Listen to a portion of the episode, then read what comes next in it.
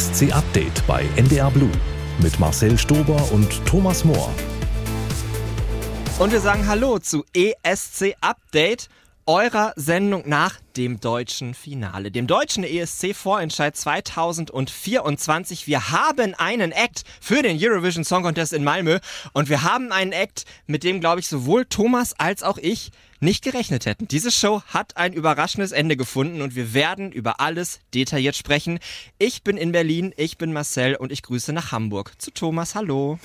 Hallo, guten Morgen, wenn ihr uns hört oder irgendwann später, wann ihr uns hört. Marcel und ich sitzen hier jetzt ja mitten in der Nacht, also er irgendwo in Adlershof in einem Ü-Wagen und ich sitze hier beim NDR in Hamburg. Hallo, herzlich willkommen zu ESC Update nach dieser ja wirklich sehr überraschenden Vorentscheidung zum Eurovision Song Contest 2024 in Malmö.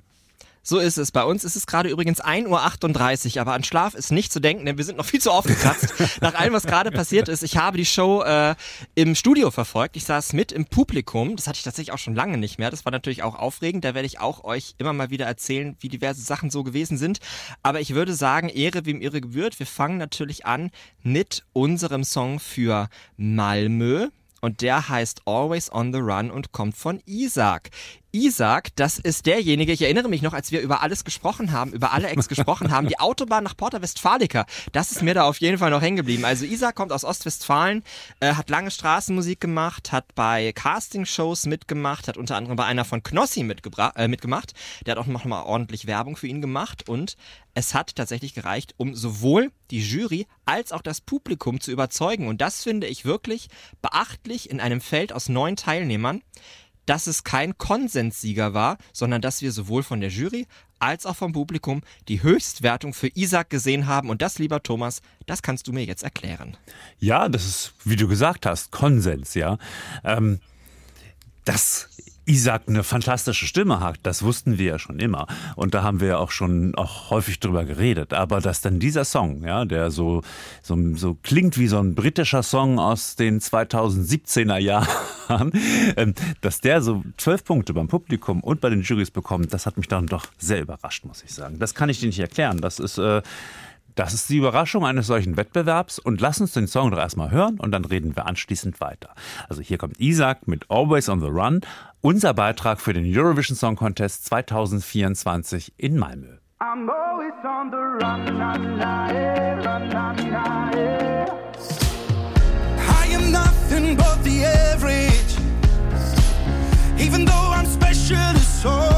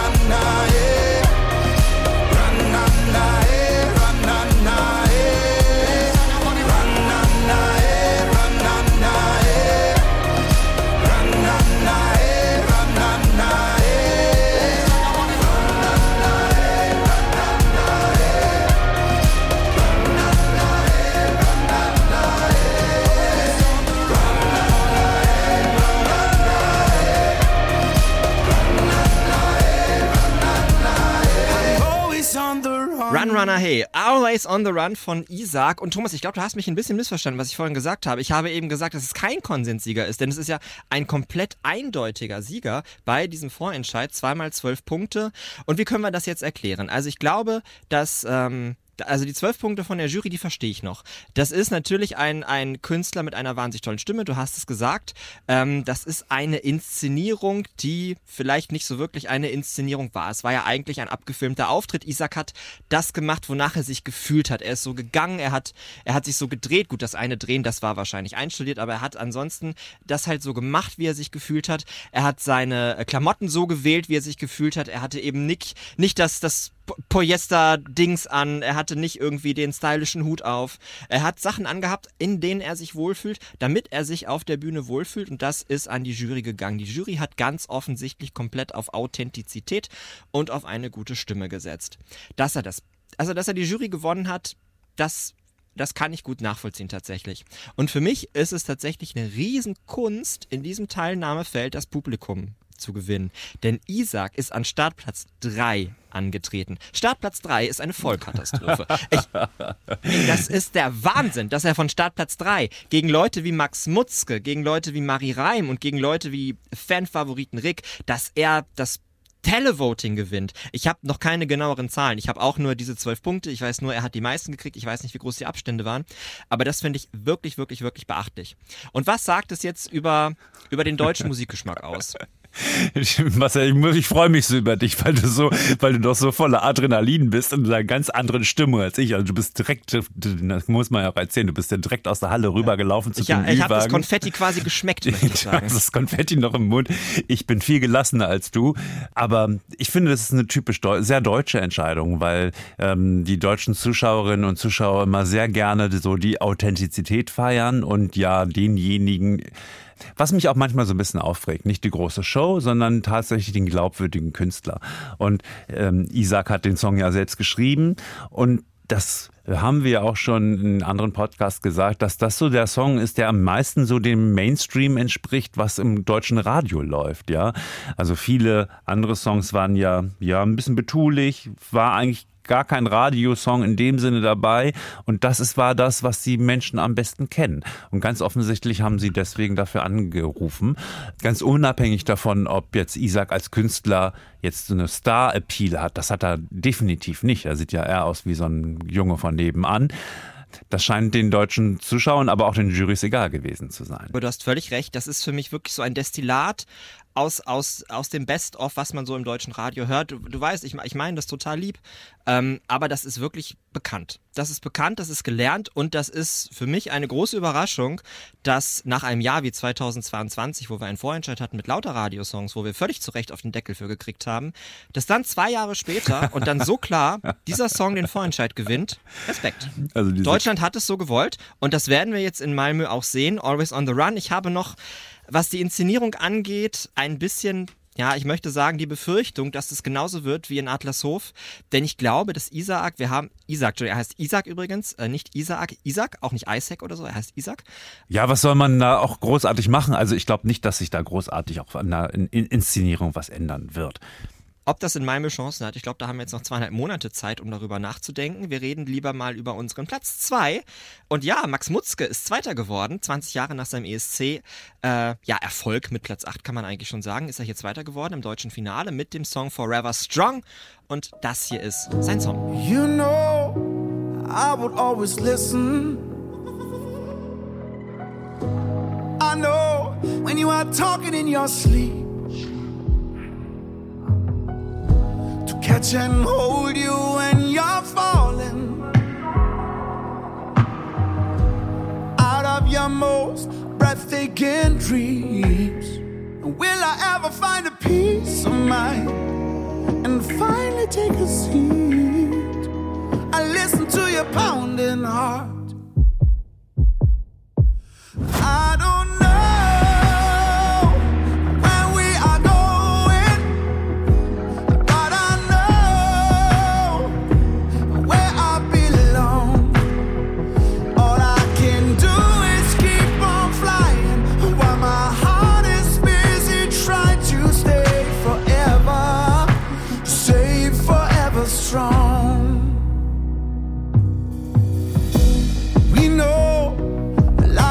us trying.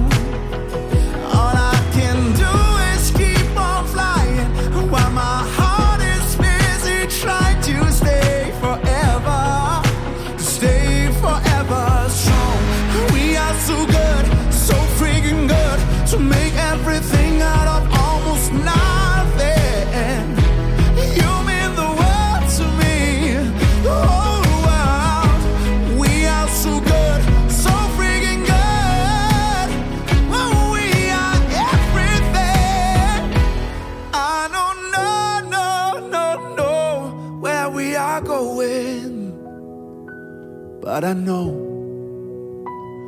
where I belong.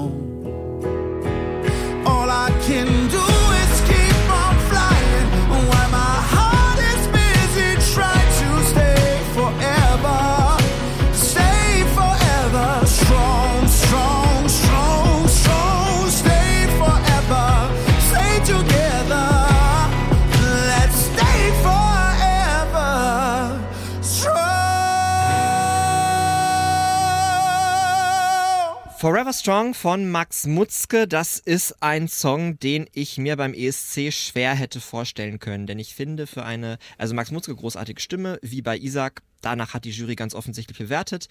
Ich finde, im Song Forever Strong passiert sehr wenig. Und ich finde, die Inszenierung auf der Bühne war auch sehr wenig.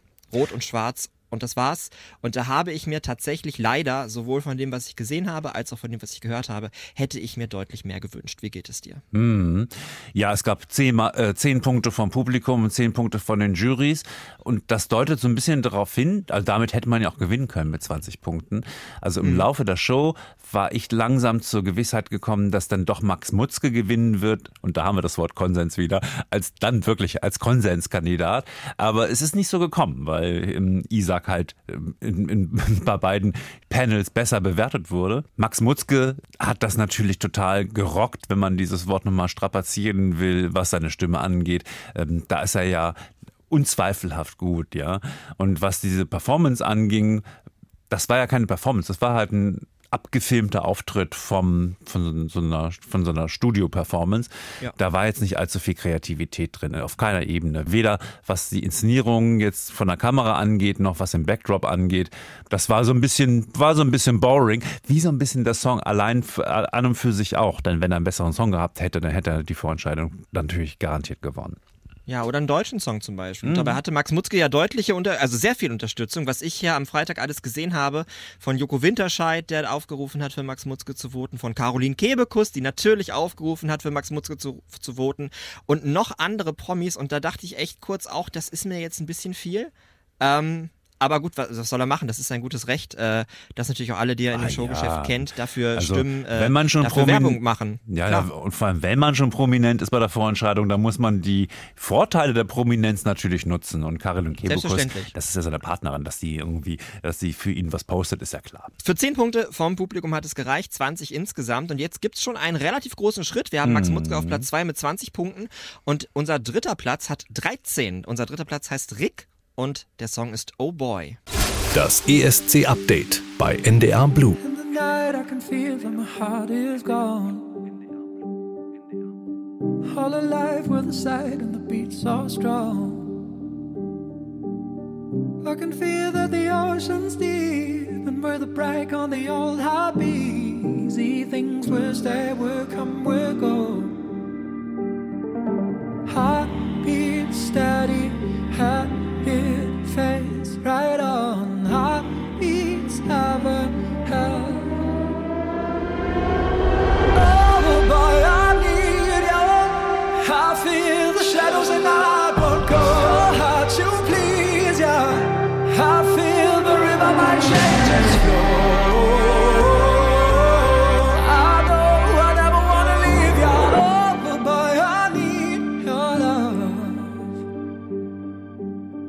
In the night, I can see that you just don't go. You don't know I hear, but I feel and I just don't need your flow.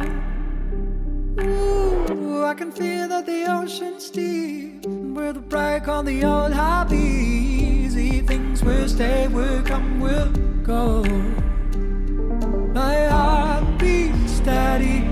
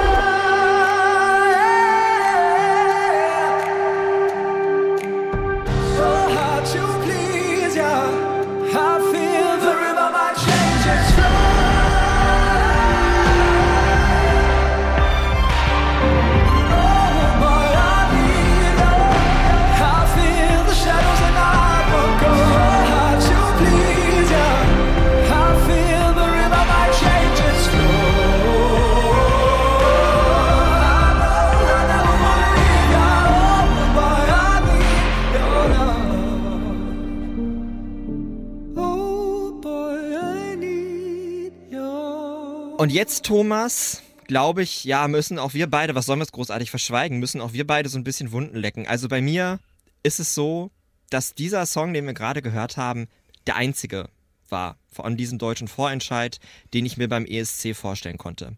Dieser Song, und ich, ich, ich schätze fast, dir geht es ähnlich, aber kannst du gleich gerne sagen, weil dieser Song natürlich sowas von ESC war. Dieser Song war von vorne bis hinten interessant, er hat sich immer geändert, gleichzeitig war schon auch irgendwie eingängig, es haben sich gewisse Dinge wiederholt, gewisse Dinge waren ganz anders. Und dieser Song hatte, und das hatten viele andere nicht, die ich auf dieser Bühne in Adlershof gesehen habe, eine Inszenierung. Da war wirklich jede Kameraperspektive, da dachte ich mir, da hat man sich was beigedacht. Das Bühnenbild war toll ähm, und Rick hat ja tatsächlich nicht viel gemacht. Er stand auf einem Podest und hat ein bisschen die Arme hoch und runter bewegt, aber durch die geschickten Kameraperspektiven, die Bildausschnitte, auch äh, das Bühnenbild, der Hintergrund, der Nebel, sah das fantastisch aus. Und ich glaube, dass uns dieser Song in Malmö auf die linke Seite der Tabelle gebracht hätte. Wie stehst du zu Oh Boy? Ja, in den internationalen Wetten waren wir am Vorabend unserer Vorentscheidung auf Platz 7 hochgeklettert. Natürlich nur, sage ich mal so, weil die internationale Wettgemeinschaft, also die Leute, die Geld einsetzen, geglaubt haben, dass Rick ähm, die Vorentscheidung gewinnt. Also, weil da war ja äh, in, der- in der Fangemeinschaft absolut der Favorit. Ich bin mal gespannt, wie es morgen aussieht, ob wir wieder fallen von sieben weiter runter irgendwie. Und, und diese hohe Bewertung in den, äh, in den Wetten zeigt ja auch, dass international ne, die Leute, die Deutschland wahrgenommen haben, dann denke ich mal eben Rick als, Rick als Favoriten gesehen haben. Ich persönlich muss sagen, dass ich den Song vorher genauso eingeschätzt habe, wie du es gerade beschrieben hast. Nach der Show gerade, also gestern Abend, muss ich sagen, dass ich sehr enttäuscht war. Also ich, Wirklich? ich hatte mir wirklich mehr erwartet. Ähm, ich hatte mir eine viel, also das war sehr monochrom, also es war weiß oder dunkel und nicht viel mehr und dann wurde es eben nur hell oder dunkel. Die einzige Varianz, die ich da tatsächlich bei der Performance gesehen habe, war die Varianz zwischen hell und dunkel und als er dann fertig war, da war mir eigentlich schon klar, das wird nichts. Der Song ist natürlich für so ein Massenpublikum vom Fernseher ähm, etwas kompliziert und für den ESC bestimmt gut, aber ich war wirklich enttäuscht und er hatte Start Nummer 7. Nach Start Nummer 7 war mir klar, dass er es nicht werden wird. Das hat nicht das gebracht, was ich mir tatsächlich erwünscht hatte in meinen schönen Träumen. Und ich hätte mir auch gewünscht, dass er für Deutschland nach Malmö fährt. Das macht er nun nicht. Aber jetzt, wo ich es gesehen habe, bin ich am Ende auch gar nicht so unglücklich drüber. Bloß danach hatte ich gar keine Perspektive mehr, wer es ansonsten werden soll. Jetzt wissen wir, okay, Isaac ist es. Da wäre ich dann auch so, auch in dem Augenblick auch nicht drauf gekommen. Also vielleicht habe ich mich auch blenden lassen, das kann durchaus sein, aber ich fand es schon schön. Und auch, also ich habe da schon mehr Farben gesehen als nur schwarz-weiß und ich fand auch den Lichteinsatz sehr schön. Und er hat dann von der Jury wirklich indiskutable fünf Punkte bekommen. Also das, das kann mir keiner erzählen. Das, das, äh, Und weißt du, von wem er zwölf Punkte bekommen hat? Ja. Von, von Schweden. Nee, und von der Schweiz. So. Also von Ja. Schweden und von der Schweiz, ja. Was sind das für Länder?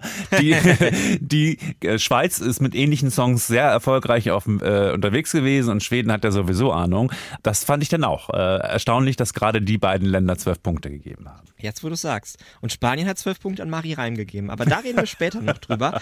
Also Rick mit Oh Boy. Rick war das zweite Mal dabei beim ESC. Ich muss ehrlich sagen, äh, beim ESC Vorentscheid 2018 konnte ich mit seinem Titel auch noch nicht so viel anfangen, aber er hat sich total gesteigert. Er hat sich deutlich wohler gefühlt auf der Bühne, denke ich mal, als noch 2018, wo der Vorentscheid übrigens auch hier in Adlershof in einem Nachbarstudio stattgefunden hat noch. Er ist ein toller Künstler, der, glaube ich, genau weiß, worum es geht beim ESC und ich hoffe, wir sehen ihn irgendwann wieder im Vorentscheid. Immerhin acht Punkte vom Publikum. Am Ende Platz drei. Das ist, das ist schön. Da kann man sich nichts verkaufen, das weiß ich, aber trotzdem herzlichen Glückwunsch. Genauso, genauso wie 2018. Und, Tatsächlich? Ach, krass. Ja, und wir können jetzt ja mal unsere Lose, ja, wir haben ja getippt, wer die deutsche Vorentscheidung gewinnt, entblättern. Ich hatte Rick drauf. Du warst damals in Australien. Hast du das Los noch in der Tasche? Ja, ich habe natürlich Max Mutzke draufgeschrieben, weil ich Startplatz. Ich, ich habe ja damals in unserem Podcast schon gesagt, mir ist total klar, wer Startplatz 9 kriegt. Und das wird sich wahrscheinlich in der Geschichte der ARD auch nicht mehr ändern, dass der bekannteste Act immer den letzten Startplatz kriegt. Und ich dachte halt auch, naiv wie ich war, für dich bin ich wieder naiv, äh, dass der letzte Startplatz immer gewinnt, äh, was er nicht tut, ganz offensichtlich. Ähm, aber ja, ich habe Max Mutzke draufgeschrieben. Wir lagen beide falsch, wir sind keine Experten mehr. Schade. Es geht weiter mit einer Künstlerin, die aus den Niederlanden nach Berlin gekommen ist, Bodine Monet. Ihr Song heißt Tears Like Rain. Das ESC Update bei NDR Blue.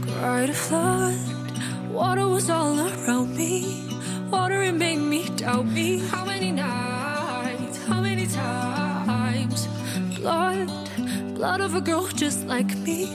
You really kept it low key. How many nights? How many times? Maybe she was just a silver lining. No more tears like red running all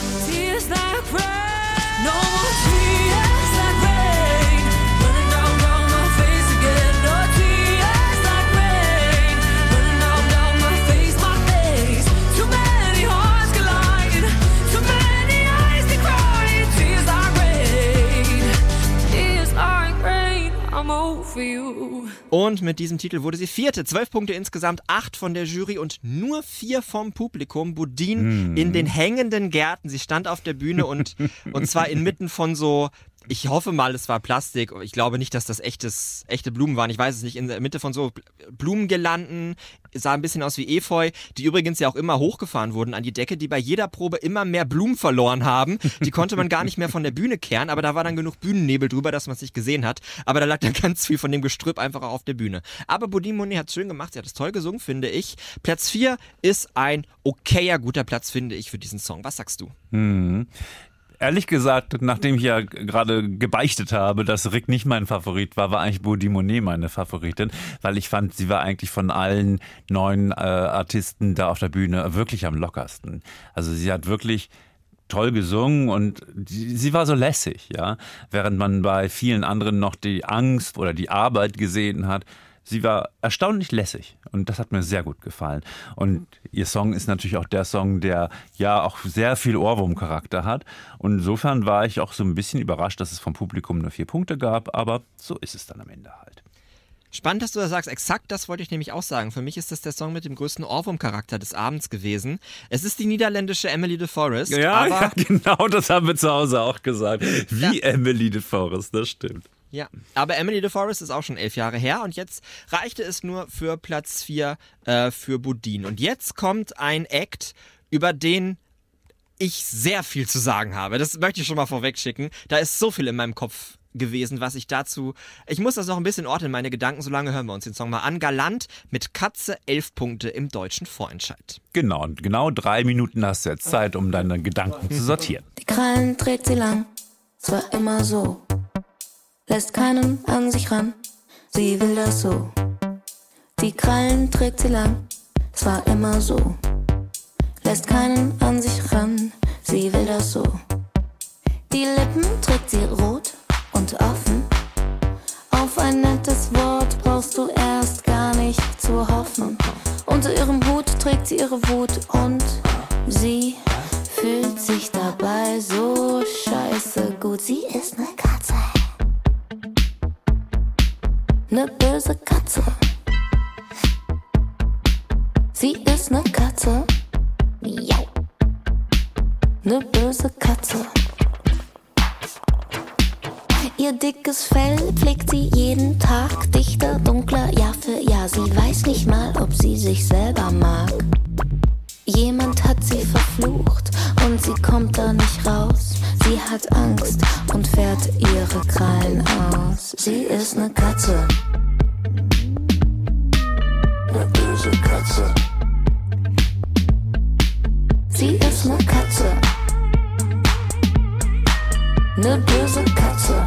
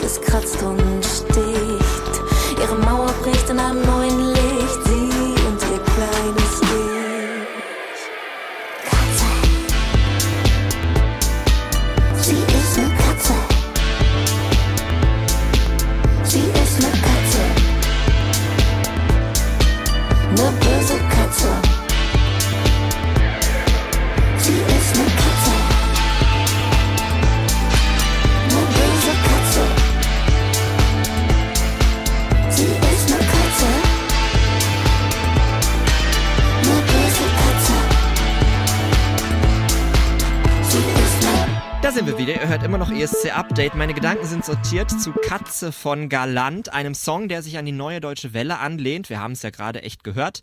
Und als wir den zum ersten Mal besprochen haben, waren wir noch sehr unentschlossen. Ich habe damals sowas gesagt wie, ja, nur Gaga reicht nicht. Äh, da muss noch eine Inszenierung zu und so. Ähm, und ich muss ehrlich sagen, ich finde, Galant war einer der Acts, der mit am besten inszeniert war auf dieser Bühne. Man hatte 30 Röhrenfernseher auf der Bühne, die haben so Katzenaugen gezeigt.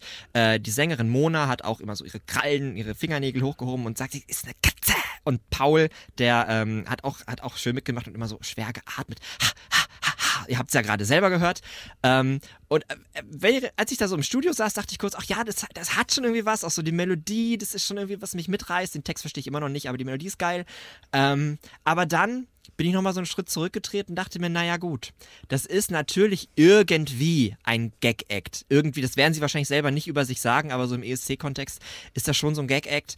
Und dann muss ich sagen, wenn ich das dann halt mit dem vergleiche, was man so in anderen Ländern in Vorentscheiden sieht, ich denke da zum Beispiel an Norwegen, wo wir hier äh, den, den singenden Roboter hatten, My Superhero Rob, das ist für mich der, der größte Ohrwurm übrigens äh, des diesjährigen Vorentscheide, äh, die da irgendwie einen Roboter auf die Bühne stellen, der weiß ich nicht wie groß ist und dann da mitsingt. Und bei uns sind dann Katze und 30 Röhrenfernseher. Dagegen ist das leider ziemlich klein. Deswegen, ich habe mich, ich habe mich gewundert, dass dieser Song im deutschen Vorentscheid überhaupt war. Ich habe mich auch gewundert, dass der von der Jury so gut bewertet wurde. Also der Song hat mich sehr viel zum Wundern gebracht. Und dich? Mhm. Ja, am Ende habe ich mich natürlich gefreut, dass sie von den internationalen Jurys so gewertschätzt wurden. Und da sieht man auch, dass der Bedarf an so ein bisschen was Skurrilem sehr groß ist. Da fahren die Leute total drauf ab. Gerade wenn du dann so neun Songs hörst, von denen viele so stilistisch ziemlich ähnlich sind, ist man natürlich dankbar für jede Form von Abwechslung und die haben sie geliefert. Und wenn man jetzt fragt, was ist denn an diesem ähm, Eurovision Song Contest, das deutsche Finale 2024 modern, sind es am Ende dann doch diese Retro-Beats von, von Galant, die so ein bisschen moderner und angesagter, hipper rüberkamen. Das andere war, alle anderen Songs waren natürlich in sich ziemlich bieder, muss man sagen. Deswegen hätte ich den am Ende sogar mehr gewünscht, ja. Also ich, ich war nie so richtig begeistert von dem Song, weil ich denke, in dem Sujet geht's noch viel weiter und geht noch viel mehr. Da, da war für den ESC auch so ein bisschen zu langweilig und zu eintönig. Aber am Ende war das ein kleiner Erfolg bei dieser Vorentscheidung, finde ich, dass sie sechs Punkte von der Jury bekommen haben. Sechs? Ja, sechs, ne? Das ist ja gar nicht so schlecht. Aber mehr war am Ende auch nicht drin. Der nächste Act hat sich was getraut und war sehr naiv. Hier ist Marie Reim. Für dich bin ich wieder naiv, denn deine Blicke gehen so tief. Heute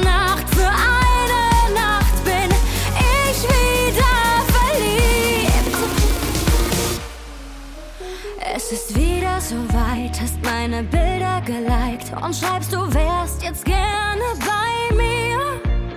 Ich fall wieder drauf rein, wir chatten nachts bis um drei. Ich klick auf Standort teilen mit dir. Denn du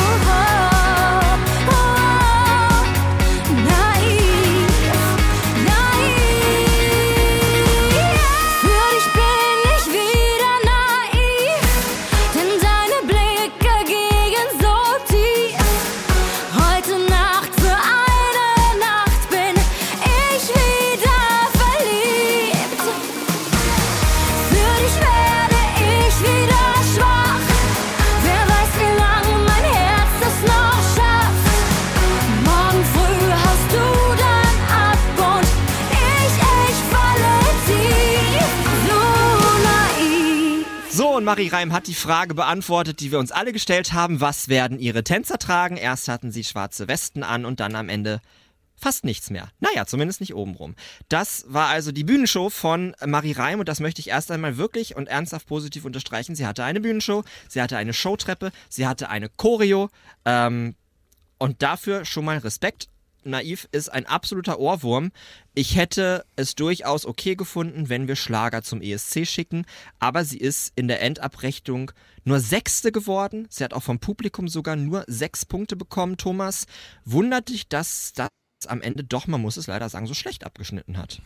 Nö, am Ende wundert's einen nicht. Also da kann man ja auch mal so auf seinen Instinkt äh, vertrauen. Ähm, diese Musikrichtung spielt halt ähm, für den ESC und auch für viele Leute, äh, die das geguckt haben und da abgestimmt haben, eigentlich nicht so eine große Rolle. Und ich fand auch ehrlich gesagt, ja, Performance ja, aber ja, ich fand ihre Mutter fast in der Sendung viel erfrischender als Marie Reim selbst, muss ich sagen. Die Mutter sah auch fast Mutter Michelle. Michelle, genau, die, die, die 2001 achte mit Wer Liebe lebt geworden ist. Die war ja auch im Publikum, sah auch fresher aus und die Tänzer, die, die haben, das war so ein typischer Florian Silbereisen-Style, wie in seinen Shows, wie die Leute da rumhopsen. Das war ja keine Choreografie. Die sind ja nur so, so dusselig da rumgehopst. Man hat sie auch gar nicht richtig Nein, das gesehen. waren schon, das waren schon ne? Tanzmoves. Also das war schon eine einstudierte Choreografie und das habe ich bei keinem anderen der acht Acts. Es hatte ja sonst niemand Tänzer. Das ist ja offenbar eine völlig absurde Idee bei diesem deutschen Finale gewesen, dass man Tänzer dabei Mhm. hat. Deswegen, also dafür bin ich Marie Reim schon dankbar. Ja, was mich aber auch wieder geärgert hat in dem Zusammenhang war, wie dann das Sofa, ja, also Florian Silbereisen und alle an, mehrere andere, nie sagen die was, ja, nie nehmen die für irgendwen Partei. Können sie ja machen, sind ja Experten, das ist ja eigentlich ihre Aufgabe. Nur ausgerechnet dann bei Marie Reim, wenn es Schlager ist, sagt dann der Silbereisen und zwei, drei andere, ich krieg's nicht mehr ganz zusammen, wie toll das ist, das auch Schlager und wir sollten uns mal was wagen und wir sollten mal was bringen, was uns irgendwie mit unserer Nation verbindet und, und all so ein Quark, was die da erzählt haben, das hat mich regelrecht geärgert, muss ich sagen. Und deswegen fand ich dieses eigentlich neutrale Sofa in dem Augenblick zu parteiisch. Vielleicht auch nur, weil ich den Song nicht mag und Schlager nicht mag, fühlte ich mich da so ein bisschen angegriffen. Das hat mir nicht gefallen. Ja, wir können gerne mal äh, das nutzen und über die Show an sich sprechen. Ja, du hast völlig recht. Ich, das Sofa ist ein Problem. Das Sofa ist ein großes Problem im deutschen Finale und das ist ja Wer, auch fast eine. wer braucht ja eine so ein Rarität. Sofa? Ja, wer braucht so ein Sofa? In Europa ja? braucht es ja so gut wie niemand. Wir sind ja fast die Einzigen, die so eine Talkrunde haben, nach fast jedem Act. Ähm, also die Geschichte, wenn Barbara da durchs Publikum geht mit ihrem Bauchladen, das fand ich wirklich fast schon erfrischend, muss ich sagen. Vor Bodine Monet, weil einfach sie mal irgendwas gemacht hat. Und Barbara kann ja auch alleine lustig sein. Die kann auch gut was machen. Die muss nicht immer die Talkshow nachspielen. Also dieses Sofa ist wirklich ein Ärgernis. Ali Neumann, glaube ich, hat, hat was gesagt, für wen sie ist. Mary, Mary Rose wollte es nicht verraten, aber da haben ja manche sogar ein bisschen was gesagt, für wen sie sind. Was ich auch falsch fand. Ich finde, die sollten das nicht tun. Aber ich finde, was sollen sie dann machen? Ja, sie dürfen ja, eigentlich eben. nichts Schlechtes sagen. Sie, dür sie dürfen nur Also, gute Sachen ich sagen. das noch mal ist unbrauchbar. Ich habe gerade noch mal geguckt, die Stunde war äh, die die Show mit neun Songs, ja, die neun Songs brauchen 27 Minuten, war zwei Stunden 24 lang und deswegen hatte sie insgesamt auch ihre Längen, weil dieses Sofa, das was interessiert mich dann, was Riccardo Simonetti da zu erzählen hat und alle anderen. Das ist so ein bisschen überkommen und auch die Idee, dass dann vielleicht die Sendung erfolgreicher wird, weil Florian Silbereisen dann zu irgendwas was sagt, ist glaube ich auch eine Illusion, ja. Ähm, also die Zeit hätten man uns sparen können, auch dem Publikum. Die Leute haben ihre eigene Meinung, ja. Sollen die, soll man doch auf die Meinung der Leute und der Jury ver vertrauen? Ähm, Und einfach diese neuen Songs spielen und dann ein bisschen Musik machen, ja, und nicht die ganze Ja, Zeit reden. genau. Und da möchte ich gerne einhaken, denn außer den neuen Songs und einem Playback-Aber-Medley gab es ja nicht viel Musik. Nee. Es gab, also um genau zu sein, es gab gar keine Musik. Hm. Es gab nicht einmal einen richtigen Interval-Act. Und das, obwohl Lord of the Lost da waren. Hm. Lord of the Lost waren da, standen für ungefähr zwei Minuten Talk auf der Bühne und dann hieß es Danke, Tschüss. Und das ist unfassbar. Warum lässt man sie die drei Minuten nicht ihren Song singen, mit der, der im vergangenen Jahr wirklich so gefeiert wurde? Es ist Ja. mir vollkommen unverständlich. Das ist mir vollkommen unverständlich. Und dann äh, Mary Rose, so sehr wir sie lieben und schätzen, und ich weiß, du magst aufrecht gehen richtig, richtig gerne. Bei mir ist es eher nur die Liebe lässt uns leben, was ich, was ich von ihr mag. Aber wir, wir schätzen sie beide. Ich fand sie heute auch gut in dem, was sie gesagt hat. Ich fand auch Riccardo Simonetti okay in dem, was er gesagt hat. Aber ich finde, man hätte die Couch trotzdem nicht gebraucht. Aber was ich viel weniger gebraucht hätte, war diese ewig lange Mary Rose-Matz, die sich angefühlt hat, als würde sie gleich ein Echo für ihr Lebenswerk bekommen. Und dann denke ich mir nämlich, wir haben jetzt das, wir feiern unsere Couch-Gäste ab, aber was wir überhaupt nicht abfeiern, feiern, ist der internationale ESC. Es gab keine Matz, die uns gezeigt hat, das sind übrigens ein paar der schon feststehenden Songs. Das hätte man ja auch machen können. ja, ja. Das hatte man ja auch in den Ja, Vorjahren oder mal mal gemacht. irgend oder den Mut haben, irgendwem aus dem Ausland aus dem vergangenen Jahr mal einzuladen, ja, oder aus dem vorvergangenen Jahr. das sind Gedanken, auf die man nicht kommt und das ist schade. Und, und ja, das Upper Medley hat mich wirklich geärgert. Ich bin dann auch, äh, äh, leider rauche ich ja noch und ich bin dann wirklich auf den Balkon gegangen und habe da geraucht, weil ich muss mir jetzt nicht so ein Playback anhören, wo dann Leute die Lippen bewegen zu ABBA. Und ich glaube, Rick war ja auch gar nicht dabei, der fand das, glaube ich, blöd. Ne? Ja, Rick war nicht dabei und ich muss auch ehrlich sein, ich kann es ihm nicht verdenken, dass Hm. er da nicht mitgemacht hat. Aber wir reden weiter über die Show. Wir haben noch drei Songs. Auf Platz 7 ist ein Titel gelandet, der ehrlicherweise in meinem Herzen einen Platz gefunden hat. Ich finde ihn gut. Äh, 99, Love on a Budget. Loving is easy if I'm looking at you. Love is so free, even though I love to get you diamonds. I got less than a diamond. I don't play in your ballpark, cause where I come from, all I could offer is loving one song. I know that not a lie,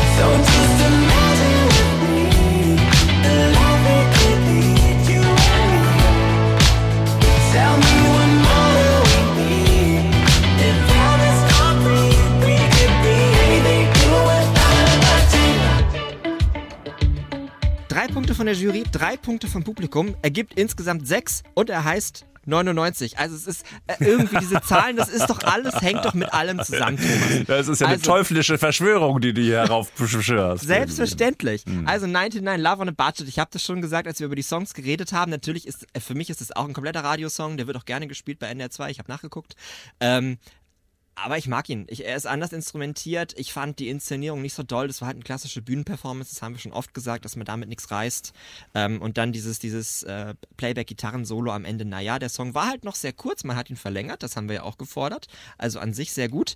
Ähm, ich, ja, ich fand die Inszenierung nicht so doll. Auch mit den Bildern im Hintergrund. Das waren auch sehr wenige und die sich immer wiederholt haben. Irgendwie, da konnte man ja Bilder einsenden zum Thema Liebe.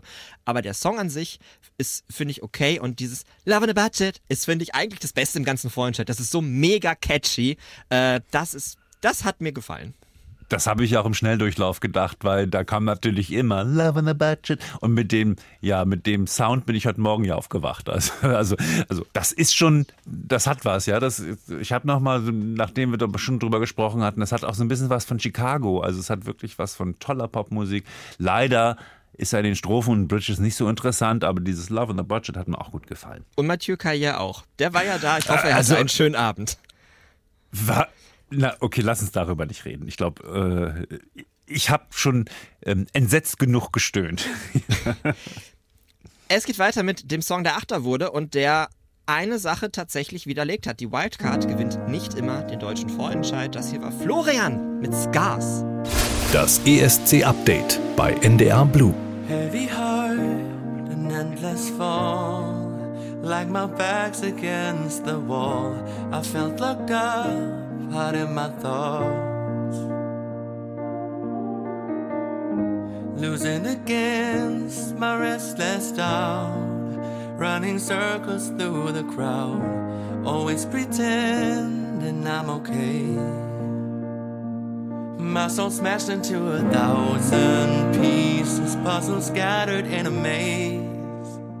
Each time I open up to find the reason, seems like I'm losing the race.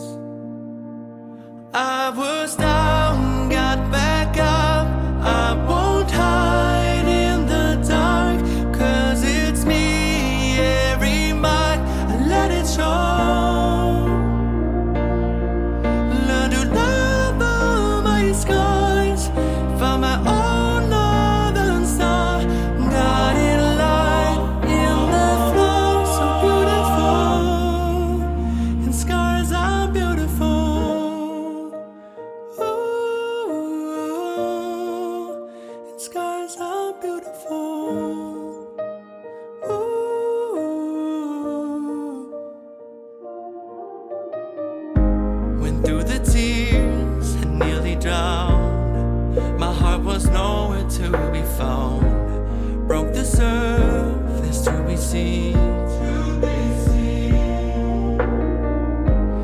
spread my wings,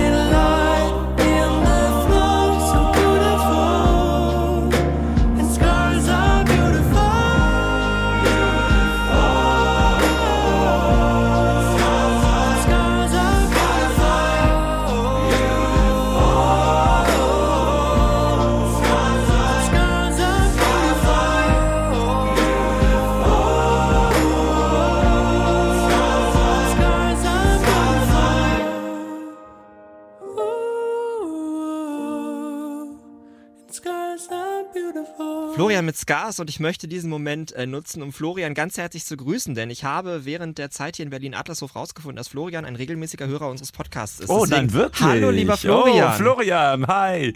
Ja, und dann sage ich immer, Florian, toll hast du es gemacht. Hast viel besser gesungen als bei der Show Ich will zum ESC. Ich hatte so ein bisschen Angst, weil ich das Gefühl hatte, dann merkt man mal, was es auch ausmacht, wenn es eine bessere und, und, und hochwertigere Produktion ist. Ne? Also ich hatte das Gefühl, dass da alle Töne tatsächlich gesessen haben. Da waren wir uns ja bei Ich will zum ESC, bei dieser äh, anderen Geschichte, die da vor einer Woche lief, nicht so sicher. Ja, also genau äh, die Inszenierung und das müssen wir, glaube ich, der Produktion so ein bisschen ankreiden. Die ist ja wirklich offenbar innerhalb von fünf Tagen entstanden, was mich ein wenig schockiert hat, als ich das gehört habe, dass man sich halt nach Ich will zum ESC wirklich mal hingesetzt hat und sich überlegt hat, was machen wir. Das hätte man besser machen können. Ähm, aber ansonsten, was willst du da groß inszenieren? Das ist natürlich auch eine, du hast es letztens Sam Smith Ballade genannt, er hat es gut gesungen, aber ich glaube, Florian, äh, er weiß es auch selber, dass der Song nicht stark genug ist für ein ESC-Umfeld. Und deswegen, ich finde es toll, dass er, dass er diese Bühne hatte. Ich war traurig, dass, dass, dass ihn die Jury so runtergevotet hat. Schön, dass er zwei Punkte vom Publikum bekommen hat und immerhin nicht ganz letzter wurde. Ähm, und deswegen, ja, freue ich mich für, für Florian und für seine Erfahrung. Und ähm, ja, der, den Song hat er ja geschrieben mit Ray Garvey zusammen. Ich hoffe, ich hoffe, du hattest sehr, sehr viel Spaß. Und ja, gräm dich nicht, dass es nichts geworden ist mit dem ESC, aber ich glaube, das macht er auch nicht. Ich glaube, der Nee, weiß schon, na, der weiß schon genau, das einzuordnen, was da jetzt passiert ist im Vorentscheid. Und ich glaube, das ist auch okay. Ja, ja, und das war eine tolle Erfahrung für ihn. Ich finde, er hat sich auch gut bewiesen da. Ja, also ähm, da kann er schon stolz drauf sein. Die blöden, ja, ich glaube, es waren acht Punkte, ja, die es da in der ersten Runde für ihn gab. Das soll er einfach mal drüber hinwegsehen. Sowas passiert dann einfach, wenn da, da, da die Geschichte spielt oben ab und unten, dann wird's häufig dann vergessen.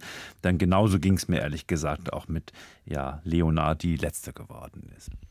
Genau, den Song spielen wir gleich für euch als Rausschmeißer aus dem Podcast. Reden wir erstmal über sie. Leona, die hat einen Punkt vom Publikum bekommen, zwei von der Jury, aber da Publikumsvotum, Juryvotum schlägt, ist sie dann trotz Punktgleichstand am Ende mit Florian, beide haben drei. Ist sie offiziell letzte, die 20-jährige, die gute Leona. Mhm. Und ich muss sagen, an Jimmy, ich finde auch da grundsätzlich ist es eine schöne Idee gewesen, den mal anders zu inszenieren. Das war ja eine Steadicam-Fahrt rund um sie herum. Das war drei War schön. Minuten ohne schön Schnitt. Aus. Das sah wirklich schön aus. Das sah hübsch aus. Sie hat auch hübsch gesungen. Sie war auch hübsch. Der Song ist ja auch. Ne, wir haben ja darüber gesprochen, dass so ein Song problematisch ist, weil er sehr leise ist, ja, sehr, sehr zurückhaltend. Und in dem ganzen Brimborium kann so ein Song natürlich total untergehen. Und das ist er in diesem Fall.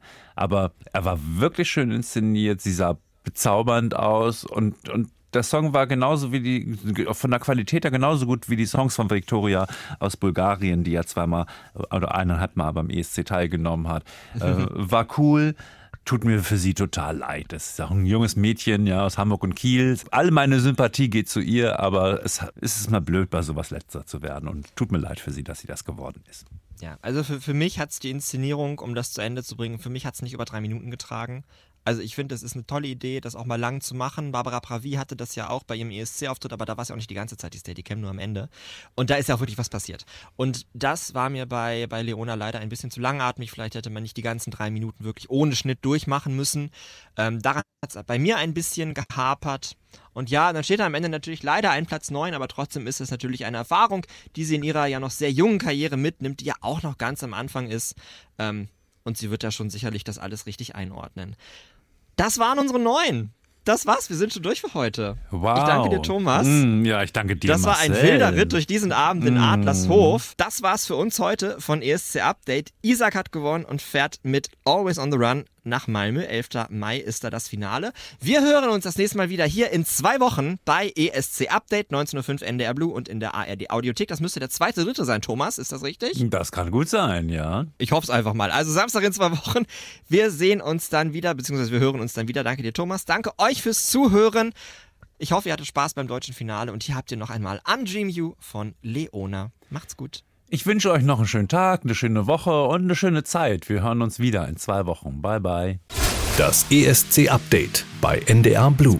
2000 lonely hours you're not here to talk about it's funny cause we talked all of the time i was in love with the feeling close my eyes and i still see you like you walk the hallways of my mind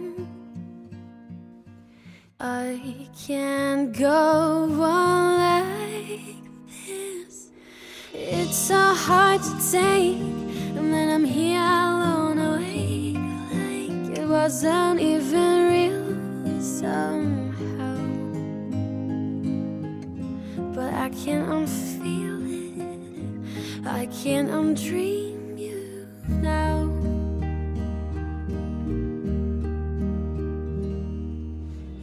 You buy me yellow roses. Who'd believe it if they told us someday then will outlive you and I?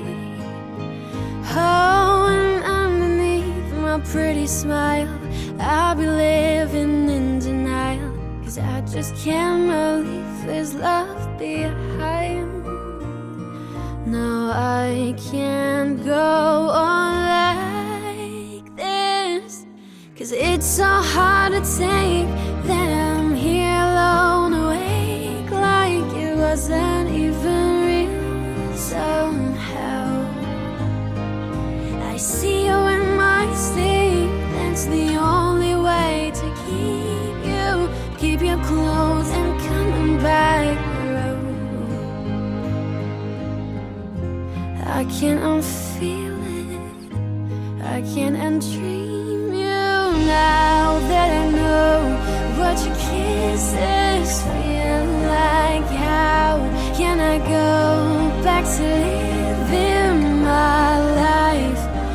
all of the memories?